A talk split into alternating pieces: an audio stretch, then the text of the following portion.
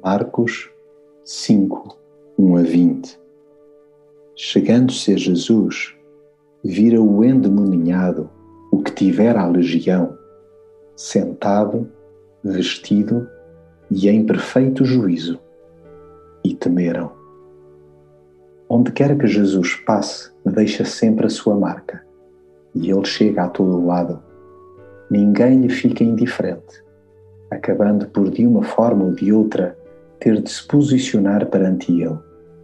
Nem mesmo as forças do mal, por muitos estragos que tenham causado na vida de uma pessoa, resistem ao seu poder.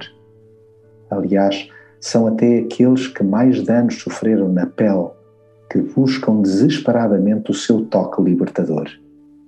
Ele não desiste dos casos dados como perdidos pela sociedade.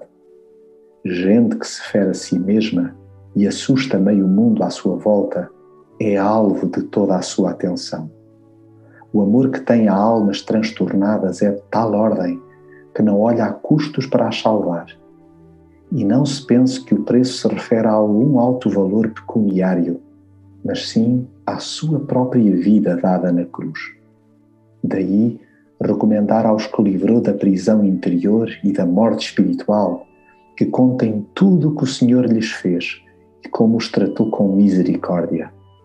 Vamos lá contar por aí tudo aquilo que Jesus nos fez e deixar a malta à nossa volta maravilhada.